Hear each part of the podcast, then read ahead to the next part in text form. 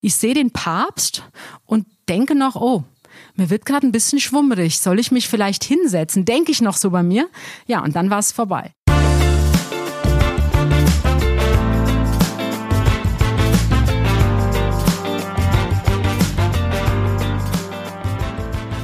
Hallo und herzlich willkommen bei Bunte Menschen. Ich bin Marlene Bruckner, Journalistin bei Bunte und spreche wie jede Woche mit Tanja May, stellvertretende Chefredakteurin. Hallo Tanja. Hallo Marlene.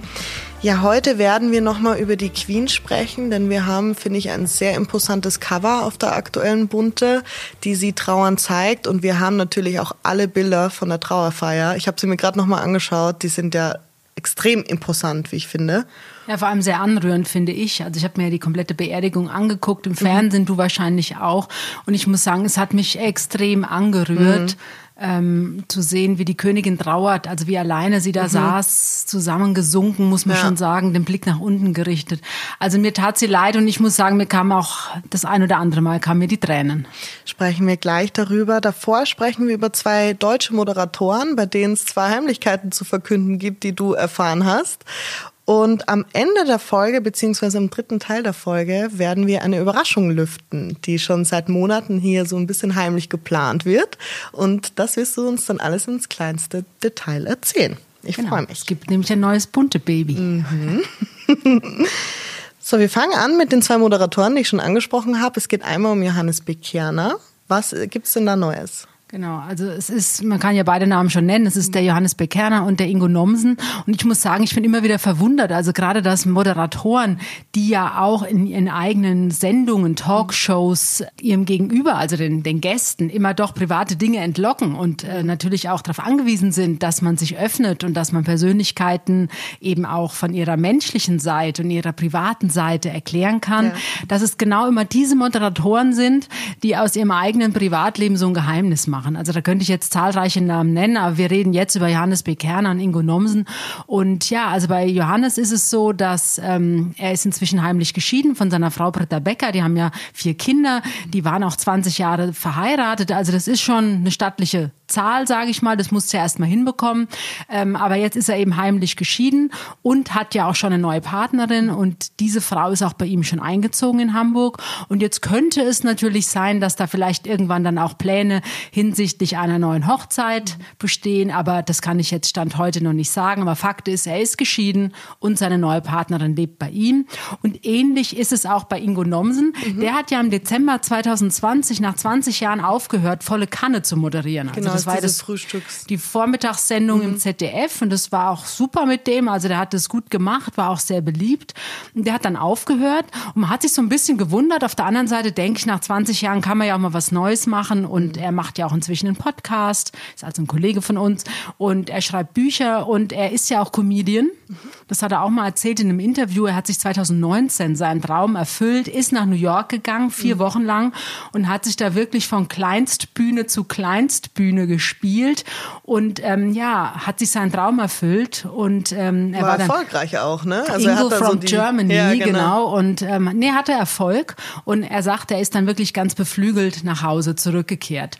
Und jetzt lebt er, also man wusste oder wir wussten das, aber das hat er jetzt öffentlich auch noch nicht so wirklich breit getreten. Er hat eine neue Lebensgefährtin. Der war ja mal mit der Sarah Knappig zusammen. Ich weiß nicht, ob du dich erinnerst. Genau, die kennt man von Sharon Sex Topmodel. Genau, es war so eine verrückte Nudel. Ich fand die ne? immer lustig und ja. vor allem war die, die war ja dann auch mal im Dschungelcamp. Genau. Also ich mag die und ich finde die auch hübsch und ich finde die auch lustig und sehr unterhaltsam. Und er ist ja eher so nach, also er wirkt zumindest immer so ein bisschen introvertiert mhm. und der ruhigere. Ähm, und deswegen fand ich diese Kombination aus den beiden, die fand ich schon damals mhm. ganz amüsant. Ja, und jetzt hat er eine neue Partnerin, die ist Coach und die nennt sich, und das finde ich interessant, also seine neue Partnerin, die coacht sich selbst, aber auch andere Menschen äh, bei der Jobsuche. Mhm. Und sie selbst hat also 30 Jobs ausprobiert, um dann zu erfahren ja, cool. oder um zu spüren, was passt zu ihr. Und wie man so hört aus dem Umfeld, hat sie wohl auch den Ingo dahin beraten, dass er doch das machen soll, von, was er, von dem er träumt oder was er schon immer mal machen wollte. Mhm. Und das erklärt natürlich auch diesen Wandel. Also wie gesagt, gibt die feste Sendung auf, mhm. probiert sich aus als Autor, als Comedian. Ja, cool. Und da wird natürlich dann ein Schuh draus, sage ich mal salopp, ähm, dass die beiden beiden sich gefunden haben. Und wir schreiben jetzt, dass die auch schon 2019 heimlich geheiratet haben und die haben nämlich auch schon ein Kind zusammen. Mhm. Ja, spannend, wie er das schafft, aus der Öffentlichkeit rauszuhalten. Ich da kommt natürlich, glaube ich, jetzt auch der Corona-Lockdown den Leuten klar. zugute, die das natürlich nicht so jetzt äh, nach außen tragen wollen, weil du ja einfach ja, Gehst viel nicht essen, weniger Möglichkeit aus, hast, ja. gesehen zu werden. Und ähm, aber es gibt ja bunte und wir bedienen natürlich unsere Leser und Leserinnen immer gerne mit solchen exklusiven Geschichten. Ja, ich fand's cool, also den Job, den du gerade angesprochen hast von der Lebensgefährtin von Ingo Nomsen, weil das ist für mich ich habe dann so nachgedacht, wie cool wäre es, wenn man mal nur ein Jahr lang jeden Monat einen anderen Job ausprobiert. Das, ja, glaub, wenn du 30 Jobs hast, die du gerne Ja. mal machen würde. Also ich glaube, ich hätte jetzt ein Problem. Ich wüsste jetzt nicht 30 Jobs, die ich gerne mal ausprobieren würde. glaube ich schon. Aber ich glaube, man denkt natürlich auch anders, wenn man sagt, okay, A, es ist jetzt ein Jobprojekt, weil sie hat natürlich auch ein Buch darüber Ja. geschrieben, über diesen Selbsttest. Dann ist es noch mal was ganz anderes, Ähm, ja. Und B, wenn du natürlich doch irgendwie finanziell unabhängig bist, dass du sowas dir erlauben kannst. Also dann stelle Mhm. ich mir das auch spannend vor, auf jeden Fall. Und vor allem auch, wenn du natürlich die Jobtests verbinden kannst, auch mit verschiedenen Orten. Ja, das Ja. ist eine, irgendwo mal auf Bali ein kleines Café aufmachen. Ja, oder du musst dir natürlich auch so. leisten können, dass du vier Wochen in New York lebst Ja, ähm, und einfach jeden Abend auf irgendeiner Comedy-Bühne stehst. Aber dafür hat er natürlich jetzt auch über Jahrzehnte hart gearbeitet und äh, ist ja jetzt auch 50. Also von da kann man sich so einen Traum ja dann auch mal erfüllen. Das denke ich auch.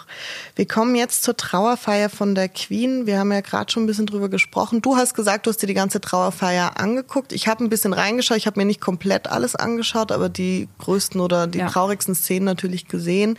Ja, es war sehr berührend. Mich, mir hat's gef gefallen, so wie das halt gefallen kann, aber weil es sehr menschlich war. Also ich finde, sie haben sehr viele Gefühle gezeigt und das ist ja bei den Windsors manchmal nicht so gegeben. Deswegen fand Na ich gut, das ist natürlich von Amts wegen. Also ich Ja. sag mal, jeder König, jede Königin, jede Prinzessin, die wird natürlich von Kindheit an geschult, Mhm. ähm, keine Emotionen zu zeigen. Also natürlich muss eine Königin, die muss lächeln, auch wenn es in ihr selbst ganz anders aussieht. Aber das weiß die Königin und die hat natürlich auch schon ganz, ganz viele Krisen überstanden und das ganze Königshaus.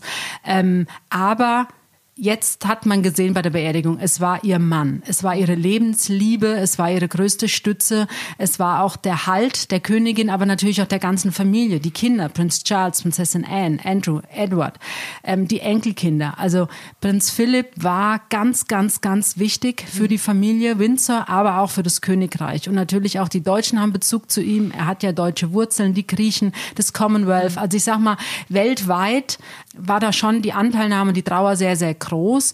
Und was mich zutiefst gerührt hat, also ich hätte schon heulen können, als ähm, die Königin im Auto losfuhr. Also es gab ja einen kleinen Trauerzug wegen Corona, ja auch nur 30 Personen, so wie das ja auch in ganz England ja bei jeder Beerdigung der Fall ist.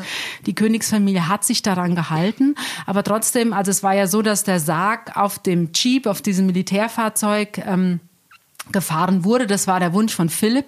Und dahinter liefen die Kinder und die Enkel. Und dann, weil die Königin ist jetzt gerade 95 geworden, kann man der alten Dame natürlich nicht zumuten, dass sie den Weg zu Fuß geht. Sie saß in ihrem Auto, in der Staatskarosse, sie saß auf der Rückbank. Man hat natürlich durch die Maske, die sie auch trägt, Corona-Schutz, hat man nur die Hälfte ihres Gesichts gesehen. Aber ich fand, weil die Kamera ging natürlich aufs Auto, man hat gesehen, ähm, sie kämpfte mit den Tränen, sie war ergriffen und sie saß dann auch so gebückt. Also natürlich die Haltung, die Körpersprache war einfach tiefste Trauer. Wir haben ja auch ein sehr äh, anregendes Cover, finde ich. Es sieht anders aus Anrührendes als Cover. anrührend, genau, ist das bessere Wort. Ja. Es sieht anders aus als man äh, als die letzten Cover von uns, würde ich sagen, weil wir haben sehr groß das Bild von ihr gemacht in der Kirche, wie sie in die Kamera blickt. Ich finde es sehr imposant. Also es, es transportiert extrem viele Gefühle. Es ist ein ganz stilles Cover, also du siehst, wie du sagst, die Königin und dann klein eingeklinkt die Prinzen William und Harry. Aber ansonsten siehst du nur dieses Foto der Queen und ähm, du ahnst, wie traurig sie ist. Ja. Und innen drin haben wir auch das andere Foto, wie du sagst, wo man die Körpersprache richtig sieht. Sie saß ja ganz allein in der Bank, in der Ja, Kirchenbank. das fand ich so traurig. Also Naja, aber das mussten ja, das müssen ja. Ja. alle machen jetzt bei Beerdigungen. Also du kannst ja, du musst ja immer mit Abstand sitzen. Mhm. Und natürlich die Ehepaare, also Anne und ihr Mann saßen zusammen, Charles und Camilla, Kate und William, die saßen ja alle zu zweit. Also wenn jetzt Prinz Philipp gelebt hätte und es wäre eine andere Trauerfeier gewesen, hätte er natürlich neben seiner Frau gesessen. Aber jetzt ist sie eben Witwe, jetzt ist sie allein. Und natürlich musste sie dann auch allein in der Kirche sitzen. Und Und aber diese kleine Frau, wie gesagt, sie ist gerade 95 geworden, ähm, natürlich rührt das an und sie hat auch die Hälfte des Gottesdienstes nach unten geblickt. Also mhm. du hast dann eigentlich nur Hut gesehen und ähm, man ahnte aber, was in ihr vorgeht. Und sie hatte ja wohl in ihrer Handtasche auch ein Foto von sich und ihrem Mann mhm. aus glücklichen Zeiten. Und sie hatte auch ein Taschentuch von Philipp dabei. Und ähm, auf dem Blumengesteck, was auf dem Grab lag, lag ja auch ein Brief von ihr, ja. handgeschrieben, äh, in liebevoller Erinnerung, deine Lilibet. Mhm. Ja, ich krieg schon wieder Gänsehaut. Ja. ja, und es war auch für Harry das erste Mal, dass er wieder auf seine Familie getroffen ist nach diesem skandalösen Oprah-Interview. Und ja. man hat ihm angemerkt, er war extrem nervös. Also Ach, ich fand's jetzt, weiß nicht? ich nicht. Also ich meine, die waren alle, die wirkten natürlich alle, die da hinter dem Sarg hergegangen sind. Also Charles hat auch geweint. Charles ist immer mal wieder eine Träne gelaufen. Mhm. Prinzessin Anne wirkte natürlich auch sehr ergriffen, harte Miene. Aber wie gesagt, die konzentrieren sich in so einem Moment natürlich nicht loszuheulen. Also ja, ich glaube, jeder ich von auch uns. Schade finde, ich würde da einfach. Ja, aber nein, das, das kannst du, du kannst es nicht gell? mit uns hm, vergleichen. Ja. Also wie gesagt, dafür, dass es die Königsfamilie ist, waren da ganz viele Emotionen. Es war eine kleine Trauerfeier, aber eine sehr persönliche Trauerfeier, die ja von Prinz Philipp auch selbst geplant war. Mhm. Natürlich wusste der jetzt, der hat ja, wie ich im Fernsehen gehört habe, vor 16 Jahren schon angefangen, seine Trauerfeier oh. zu planen, weil natürlich kein Mensch ahnen kann, dass man 99 ja, wird. Ähm, und dass dann jetzt irgendwann natürlich diese Corona-Pandemie doch nochmal einen Strich durch die Rechnung macht, was jetzt die Zahl der Gäste angeht oder auch die Größe des Chores. Es waren ja jetzt nur vier Sänger Normalerweise wäre das sicher ein größerer Chor gewesen, wobei ich fand diese vier Sänger äh, extrem großartig, mhm. muss ich sagen. Also die haben fantastische Lieder dargeboten und auch die vier waren sehr berührend.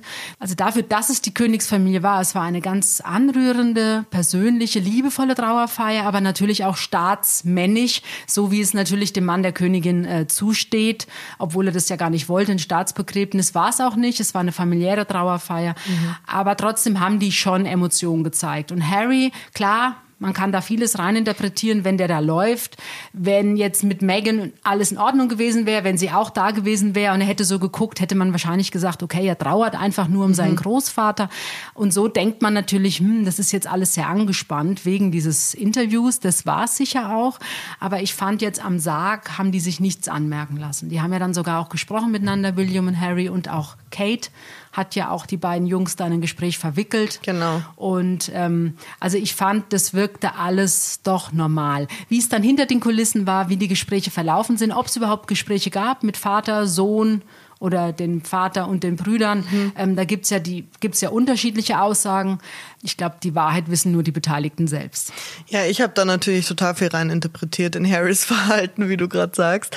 Ja, weil ich das Gefühl hatte, das muss ja wie eine Last, wie, wie so der Elefant im Raum sein. Okay, darüber sprechen wir jetzt nicht weil es, wir sind hier gerade aus einem anderen Grund, aber jeder hat es im Kopf. Das Natürlich hat es jeder im Kopf und ich mhm. denke auch jeder Zuschauer hatte es im Kopf und jeder einzelne Bürger in England, der dazugeguckt hat, hat, hatte es im Kopf. Und ich glaube, viele, viele nehmen ihm das auch nach wie vor übel. Vor allem, ja. weil dieses Interview geführt wurde, als der alte Prinz Philipp ähm, mit Herz, mit einer Herzkrankheit im Krankenhaus lag und der theoretisch ja auch da schon hätte sterben können. Und zu diesem Zeitpunkt geben Meghan und Harry das Interview und das haben den beiden sehr, sehr viele übel genommen. Natürlich die eigene Familie, aber auch viele äh, Fans der Königsfamilie oder überhaupt viele Menschen, die einigermaßen klar denken können, weil letztendlich haben die beiden da ja auch wieder nur bewiesen, sie denken nur an sich selbst.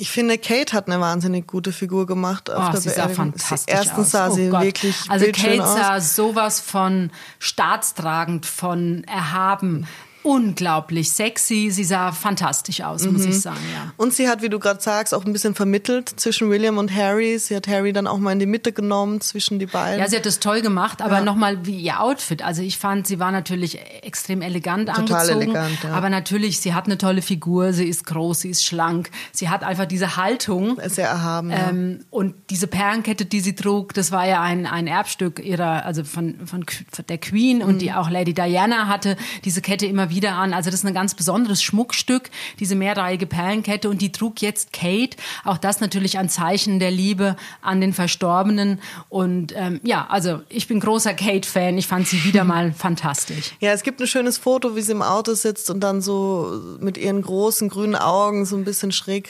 hochguckt. Also selbst mit Maske sieht Kate fantastisch ja, aus. also ich hab, ne, keiner von uns würde so aussehen, aber selbst mit Maske sah sie sehr, sehr, sehr gut aus. Ja, ja und sie hat auch Prinz Charles in den Arm genommen. Ja. Also sie hat sehr liebevoll äh, gewirkt und äh, ja, den liebevollen Pater übernommen, hatte ich das Gefühl.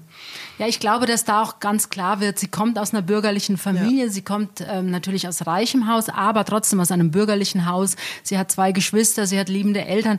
Die ist natürlich ganz anders groß mhm. geworden als jetzt Prinz William und auch Prinz Harry. Also da ist sicherlich viel mehr, ja, Liebe hatten die Prinzen sicher auch, aber bei Kate war das halt alles so normaler. Zeigen, genau, eine Familie einfach. Mhm. Und ich glaube, das ist ja auch einer der Gründe, warum Prinz William sich von Anfang an da sehr, sehr wohl gefühlt hat in der Familie von Kate.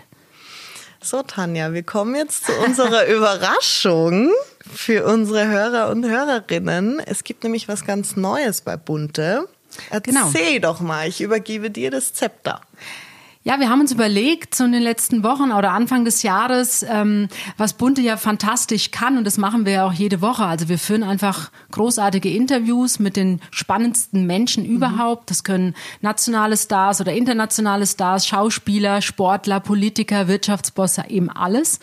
Und ähm, ich selbst merke das ja auch und du wirst es auch kennen. Also man führt doch das ein oder andere Interview und denkt immer, ach, wie schade. Ähm, in Bunte wir haben jetzt gar nicht so viel Platz. Also ich hätte jetzt gerne, ich sag mal, mhm. vier Doppelseiten oder fünf Doppelseiten für ein Interview, äh, muss mich aber dann im Idealfall mit drei Seiten zufrieden geben, also mit ja, einer Doppelseite, einem Umlauf. Sehr viel kürzen. So, und, ähm, und dieser Wunsch eben, dass man diese großen, tollen, intensiven Gespräche eben auch auf diesem Platz zeigen kann, mhm. wie es den Gesprächen auch wert sein sollte und vor allem auch noch ähm, parallel dazu noch hochwertige Fotos machen zu können, also auch ein, ein Shooting und ein Text und diese mhm. Kombination dann eben auf vier, fünf Doppelseiten zeigen zu können.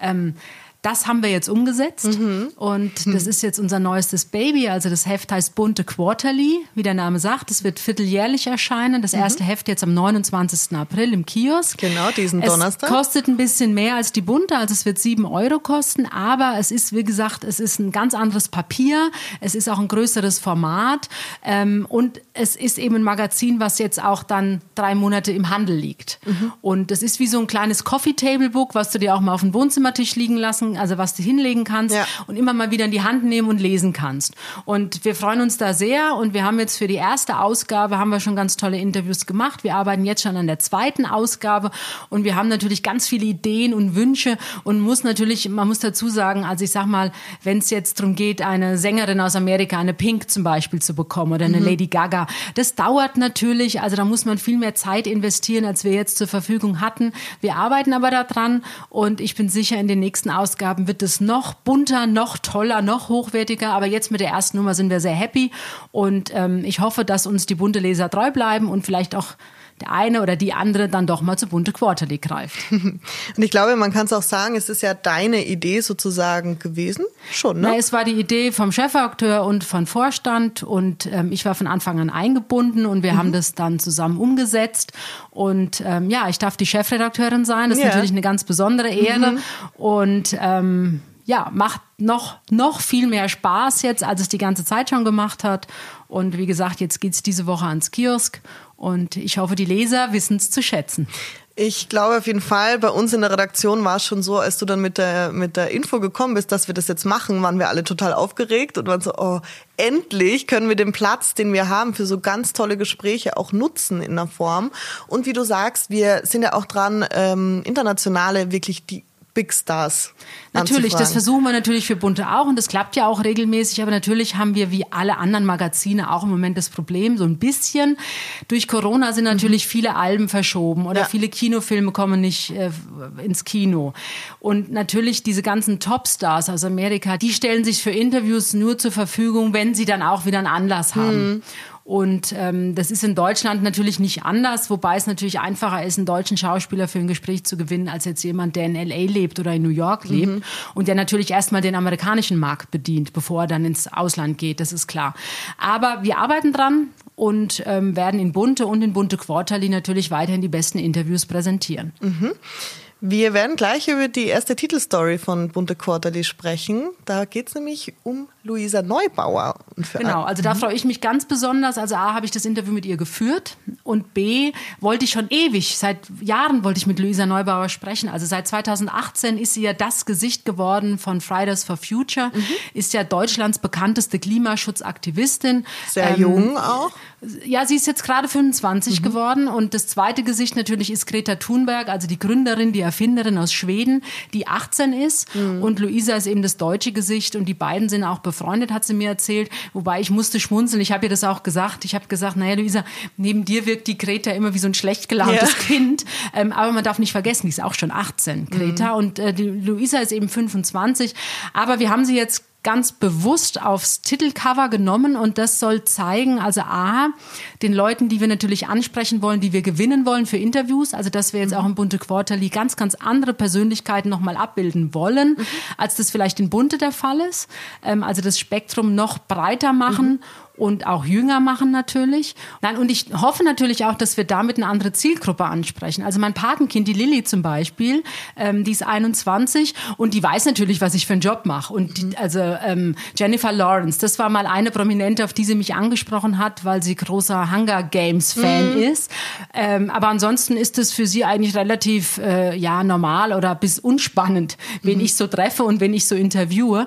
Als ich ihr jedoch erzählt habe, dass ich Luisa Neubauer treffe, mhm. ist sie schier ausgeflippt ah, und war total interessiert cool. und begeistert. Und ich glaube, ich bin auf der Karma-Punkteskala um einiges nach oben geklettert, weil sie beeindruckt war, dass mhm. ich Luisa Neubauer treffe, weil natürlich die Luisa ein Idol ist von tausenden jungen Menschen ähm, in Deutschland, aber auch weltweit ja inzwischen ist Fridays for Future ja, ähm, äh, ist ja ein Begriff und viele gehen eben freitags auf die Straße und demonstrieren für Klimaschutz und eine bessere Welt. Und ähm, ja, und deswegen muss ich sagen, hoffe ich natürlich, dass wir auch jüngere Menschen vielleicht äh, ansprechen, die dann auch Quarterly kaufen und weil wir da auch eben Persönlichkeiten reinbringen, die vielleicht jüngeren Menschen auch was mhm. sagen oder ihnen auch gefallen oder eben Idole sind oder wie man es auch immer ausspricht. Und deswegen freue ich mich jetzt besonders, dass wir Luisa haben und es war ein tolles Interview, muss ich sagen. Also sie hat vieles Privates auch von sich preisgegeben. Mhm.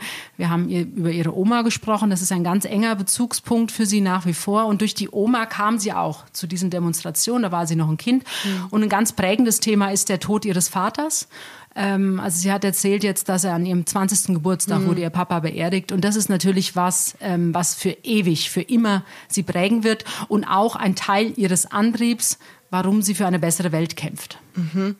Und wie kann man sich Luisa Neubauer vorstellen? Also ich kenne sie von vielen Podcasts, wo sie zu Gast war. Sie hat ja auch einen eigenen Podcast. Genau. 1,5 Grad 1, heißt der Podcast Grad. von Luisa, ähm, den ich mir zum Beispiel auch sehr gerne anhöre. Mhm. Und ich muss sagen, der ist wichtig. Der ist wichtig. Also den sollte wichtig. sich wirklich jeder mal anhören. Der ist wirklich wichtig. Und ich bin immer wieder fasziniert von ihr, weil ich mir vorstelle, wie war ich so mit Anfang 20? Mhm. Und wenn du Luisa triffst, ich finde die, also die Art, wie sie sich ausdrückt, wie sie formuliert, sie ist überhaupt nicht nervös, wenn sie jetzt einen Barack Obama trifft oder irgendeinen Staatspräsidenten irgendeines großen Landes mhm. ähm, oder Angela Merkel. Also sie sagt zu mir, sie denkt in dem Moment nicht drüber nach, ob das jetzt ein Prominenter ist, sondern sie will einfach nur das rüberbringen, wofür sie eintritt. Und sie merkt dann recht schnell, okay, es gibt viele Staatsmänner oder Staatsfrauen, die haben überhaupt keine Ahnung von dem Stand äh, des Klimaschutzes mhm. oder wie schlecht es der Welt geht oder ja. und sie sagt, die sind dann doch sehr sehr schlecht vorbereitet und da ist sie ganz oft enttäuscht und ähm, sie hat dann mehr Respekt vor Menschen, die zugeben, okay, wir haben jetzt keine Ahnung, jetzt erklär uns mal bitte, was los ist, was machst mhm. du, was macht ihr, was können wir tun und ähm, und sie sagt, der einzige Staatsmann, der sie wirklich beeindruckt, ist Barack Obama und ähm, das Lustige war, als wir uns gegenüber saßen, ich habe sie natürlich dann auch gefragt, ob sie denn nervös ist, bevor sie Barack Obama trifft. Mhm Sagt sie, nein, gar nicht. Ähm, und dann sagt sie, ich habe gestern Abend gerade wieder mit ihm gesprochen. Und ich sag, wie? Ähm, wann, wo? Wo hast du ihn getroffen? Und dann mhm. sagt, zeigt sie mir auf dem Handy so einen Screenshot und sie hatte eben so ein ähm, digitales Meeting am Abend vorher. Und du siehst auf dem, also links strahlt sie und rechts sitzt Barack Obama und strahlt in die Kamera. Und da haben die eben dieses äh, digitale Meeting gehabt, mhm. 20 Personen. Ich meine, das musst du mit 25 Jahren auch erst mal wuppen Klar. können, dass du A, die Telefonnummer hast von diesen mächtigen Menschen und B, dass du es auch aushältst, also auch von dem Wissen her oder von dem Intellekt oder einfach auch von, ja, von der Nervosität her oder von allem, dass du mit diesen Personen auf Augenhöhe mhm. diskutierst. Und da genau. muss ich sagen, Hut ab, Luisa Neubauer. Sie ist jetzt gerade 25 geworden. Und ähm, ja, also ich denke, wir werden in den nächsten Jahren noch sehr, sehr viel von ihr hören. Dadurch hat sie ja auch eine extreme Reife für ihr Alter, wie ich finde. Also wenn ich sie sprechen höre, denke ich, also das ist für eine 25-Jährige, wie du sagst, wie sie sich ausdrückt, ja. die Eloquenz, auch der Intellekt. Sie weiß ja alles, sie weiß alle Fakten. Also ja gut, sie, studiert ja Geografie und sie ja, hat mir erzählt, also sie hat sich ja seit sie ein Teenager ist auch mit der Thematik mhm. beschäftigt. Sie war dann auch ein paar Mal in Afrika. Also ähm, also das sind so Punkte, für die sie sich von klein auf oder von jung auf engagiert. Und sie hat ihre Oma schon zu Umweltschutzdemonstrationen bekleidet, da war Luisa selbst noch ein Kind. Mhm. Und sie ist mit diesem Thema groß geworden. Und du merkst natürlich, sie kommt aus gutem Hause und sie hat größere Geschwister, also ältere Geschwister. Sie ist die jüngste von vier Kindern. Sie hat ein sehr, sehr gutes Verhältnis mit ihrer Familie. Mhm. Und ähm, ja, sie ist gebildet, das merkst du. Aber sie interessiert sich auch für sehr vieles. Und was ich sehr sympathisch fand, sie schaut gern Gimmer Girls ist. Das liebe ich nämlich auch. Naja, natürlich musste ich sie dann fragen, weil ja. ich sag mal, wenn du jetzt siehst, andere Mädels mit Anfang 20, ja. die shoppen gern Klamotten oder die gucken gerne Modemagazine sich an oder natürlich Netflix oder was auch immer. Und wir haben auch über Mode gesprochen, aber sie sagt, das ist jetzt was, was sie nicht so interessiert. Mhm. Also sie lebt natürlich sehr nachhaltig. Sie gibt wenig Geld aus für neue Klamotten. Ähm, sie hat so ein paar Lieblingsstücke, mhm. die kauft sie dann aber auch entweder gebraucht oder eben von nachhaltigen Labels. Ja. Ähm, oder sie hat die Sachen eben einfach schon sehr lange und dann sagt sie, ja, aber okay, sie verrät mir jetzt ein Geheimnis. Also natürlich, sie, sie trifft sich schon gern auch mit ihren Freunden zum Kochen. Sie selbst kocht nicht so gern oder gut, aber sie hat zum Glück Freunde, die gut kochen. Mhm. Und sie guckt auch ab und zu natürlich gerne mal ähm, ihre Lieblingsserie. Und das ist, wie du gesagt hast, das sind die Gilmore Girls. Und da war ich doch sehr überrascht. Da hat sie dann auch gelacht, ja. ja, es ist auf jeden Fall ein lesenswertes Interview, vor allem, weil wir den Platz haben, was wirklich lange ist. Tolle das ist Fotos die größte dazu. Strecke im Heft. Genau. Und die Fotos sind super geworden. Also wir haben im Botanischen Garten in Berlin haben wir das Interview geführt, haben da auch fotografiert, weil es natürlich auch zum Thema passt, Umwelt- und Klimaschutz. Und ja, es hat Spaß gemacht mit ihr. Mhm. Also diesen Donnerstag im Kiosk und es bleibt auch noch drei Monate. Ja, ja, das liegt jetzt ein paar Ausgabe. Wochen im Kiosk, bunte Quarterly und wie gesagt, Luisa Neubauer auf dem, auf dem Cover. Und, und wer noch alles dabei ist, werden wir in den nächsten Wochen lüften. Genau, wir auch. werden jetzt jede Woche über ein Thema sprechen. Und ähm, ja, ich bin gespannt, was unsere Zuhörer vielleicht uns auch dazu sagen mhm. oder schreiben. Und ja, viel Spaß beim Lesen. So, kommen wir gleich zur Hörerfrage von Christina R. Sie fragt dich, was ist denn das Peinlichste, das Ihnen während eines Interviews passiert ist? Hatten Sie schon mal einmal das Pech, dass Ihr Aufnahmegerät nicht aufnahm? Das ist ja immer so der Horror. Das ist der Horror, das hatte ich auch bestimmt schon zweimal in meiner oh aber über 20-jährigen Journalistenlaufbahn. Das ist natürlich in dem Moment eine Katastrophe. Was macht man dann? ähm, gefragt. Im Idealfall, wenn du die Person kennst, kannst du fragen, ob man das Gespräch nochmal wiederholen kann. Das geht aber natürlich jetzt nicht, wenn du ja irgendeinen Top-Politiker triffst oder einen Top-Wirtschaftsboss, weil die haben einfach die Zeit nicht. Hm. Und da musst du dann wirklich improvisieren und musst natürlich, ich meine, klar weiß ich, ich habe das Interview im Kopf. Also wenn ich ein Interview geführt habe, die wichtigen Aussagen habe ich im Kopf, die schreibe ich dann natürlich in dem Moment sofort runter. Und die Interviews werden ja sowieso immer autorisiert und von der Person nochmal gegengelesen. Aber klar, in dem Moment kriegst du erstmal Schweißausbrüche, Hitzeattacken, alles. Und es ist auch peinlich, mhm. den oder diejenige dann anzurufen und zuzugeben, das mhm. Band hat jetzt nicht aufgenommen. Ähm, toi, toi, toi, ich hoffe nicht, dass mir das jetzt noch öfter passiert. Wenn es aber darum geht, richtig, richtig peinlich, muss ich sagen, also wirklich peinlicher, als man sich jemals im Leben vorstellen kann, gibt es bei mir eine einzige Szene, die okay, kann ich jetzt, ich heute gespannt. auch erzählen, weil es ist jetzt schon viele Jahre her. Damals habe ich den Fotografen, der dabei war, ich habe ihm gedroht, wenn er es irgendeinem sagt, dann kriegt er nie wieder einen Auftrag von okay. mir. Er hat sich auch dran gehalten. Mhm. Ähm, und ich habe es dann wirklich mal hier bei Bunte intern, äh, da war Patricia Rickel noch hier, wir hatten irgendeine Feier und nach zwei Gläsern Prosecco ist es aus mir rausgeplatzt, mhm. ähm, obwohl ich es gar nicht sagen wollte, aber ich habe es dann leider gemacht. Ähm, heute kann ich drüber lachen. Ich hatte, ähm, als Papst Benedikt Papst wurde, mhm. war ich dann zum Ostergottesdienst im Petersdom eingeladen. Mhm. Also ich war in Rom, weil ich ein Interview hatte mit Erzbischof Genswein. Der damals noch kein Erzbischof war, aber egal. Und er hat dann zu mir gesagt, ach May, wenn Sie schon in Rom sind, hätten Sie ein Interesse, in den Ostergottesdienst zu gehen. Jetzt mhm. muss ich sagen, das ist schon ein Erlebnis. Das machst du im Leben wahrscheinlich auch nur einmal. Ja. Ähm, und das ist ja dann in der Osternacht, also Samstag auf Sonntag geht der Gottesdienst los um 21 Uhr. Und ich weiß, ich war noch essen mit dem Fotografen, also ich war satt, es war mhm. alles gut. Wir sitzen dann im Gottesdienst und dadurch, dass ich jetzt den Erzbischof ja gut kannte, hatte ich natürlich extrem gute Tickets. Und zwar saß ich ganz, ganz vorne, wirklich, mhm. also wo der Haushalt des Papstes sitzt, wo die Kardinäle sind, mhm. rund um den Altar. Äh, da sind Stuhlreihen und da saß ich. Mhm. Und ähm, was für mich, ich bin ja evangelisch, also das ist ja da auch schon besonders. Dann geht das Licht aus und jeder bekommt, das, das hat so ein Licht in der Hand, das mhm. Osterlicht, wird dann angezündet. Und dann dauert es ja ein paar Minuten, bis der Papst diesen langen Gang im Petersdom nach ja. vorne gelaufen ist. Und wie gesagt, Licht aus, Kerze in der Hand und ich sehe den Papst kommen und ich sehe vor allem diese unfassbar intensiven Weihrauchschwaden, mhm. die da ja geschwenkt werden. Und mhm. ich jetzt, als ich bin evangelisch, wie gesagt, bin jetzt mit Weihrauch nicht groß geworden. Ich sehe den Papst und denke noch, oh, mir wird gerade ein bisschen schwummerig. Soll ich mich vielleicht hinsetzen? Denke ich noch so bei mir. Ja, und dann war es vorbei. So und dann umgekippt. bin ich ohnmächtig geworden. Oh und ähm, mir wurde dann hinterher erzählt, natürlich, ich bin in diese Holzstühle reingekracht, weil es sind ja Holzstühle, es muss einen riesen Schlag getan haben. Oh und ich werde dann wach. Im Petersdom ist so eine kleine Krankenkammer. Ja. Und da lag ich dann und da standen dann ein paar Nonnen und ein Arzt und ähm, die haben mir dann Zuckerwasser gegeben und ja. dann bin ich wach geworden. Und natürlich im ersten Moment denkst du bitte, wo bin ich jetzt? Und in der Sekunde wenn du realisierst, was da passiert Denkst ist. Denkst du, peinlicher geht's nicht. Willst du eigentlich nur noch im Erdboden versinken? Ja. Und dann haben sie mich gefragt, ob, ich habe dann erfahren, sie haben mich mit dem Rollstuhl eben weggebracht. Oh in diese Krankenkammer. Sorry, dass ich lachen ja. muss, Nein, es ist, echt es ist wirklich, Story. es ist unfassbar. Und dann haben sie gefragt, ob sie mich mit dem Rollstuhl wieder zu meinem Platz fahren sollen. Das habe ich natürlich abgelehnt. aber dann gehst du diesen Walk of Shame, muss ich oh, sagen. Also Sex and the City, was mm. äh, Carrie immer gesagt hat. Ich bin ihn gegangen im Petersdom, oh weil ich musste ja von dieser Krankenkammer, ja. die ganz hinten ist, musste ich wieder ganz nach vorne gehen zu meinem Platz. Und ähm, ja, das war nicht schön. ähm, wobei ich muss sagen, auch der Haushalt von Papst Benedikt, die waren dann ganz andere. Und als ich kam und haben dann gesagt, Frau Mal, wie geht's Ihnen denn? Und machen Sie sich keine Sorgen, das kommt öfter vor.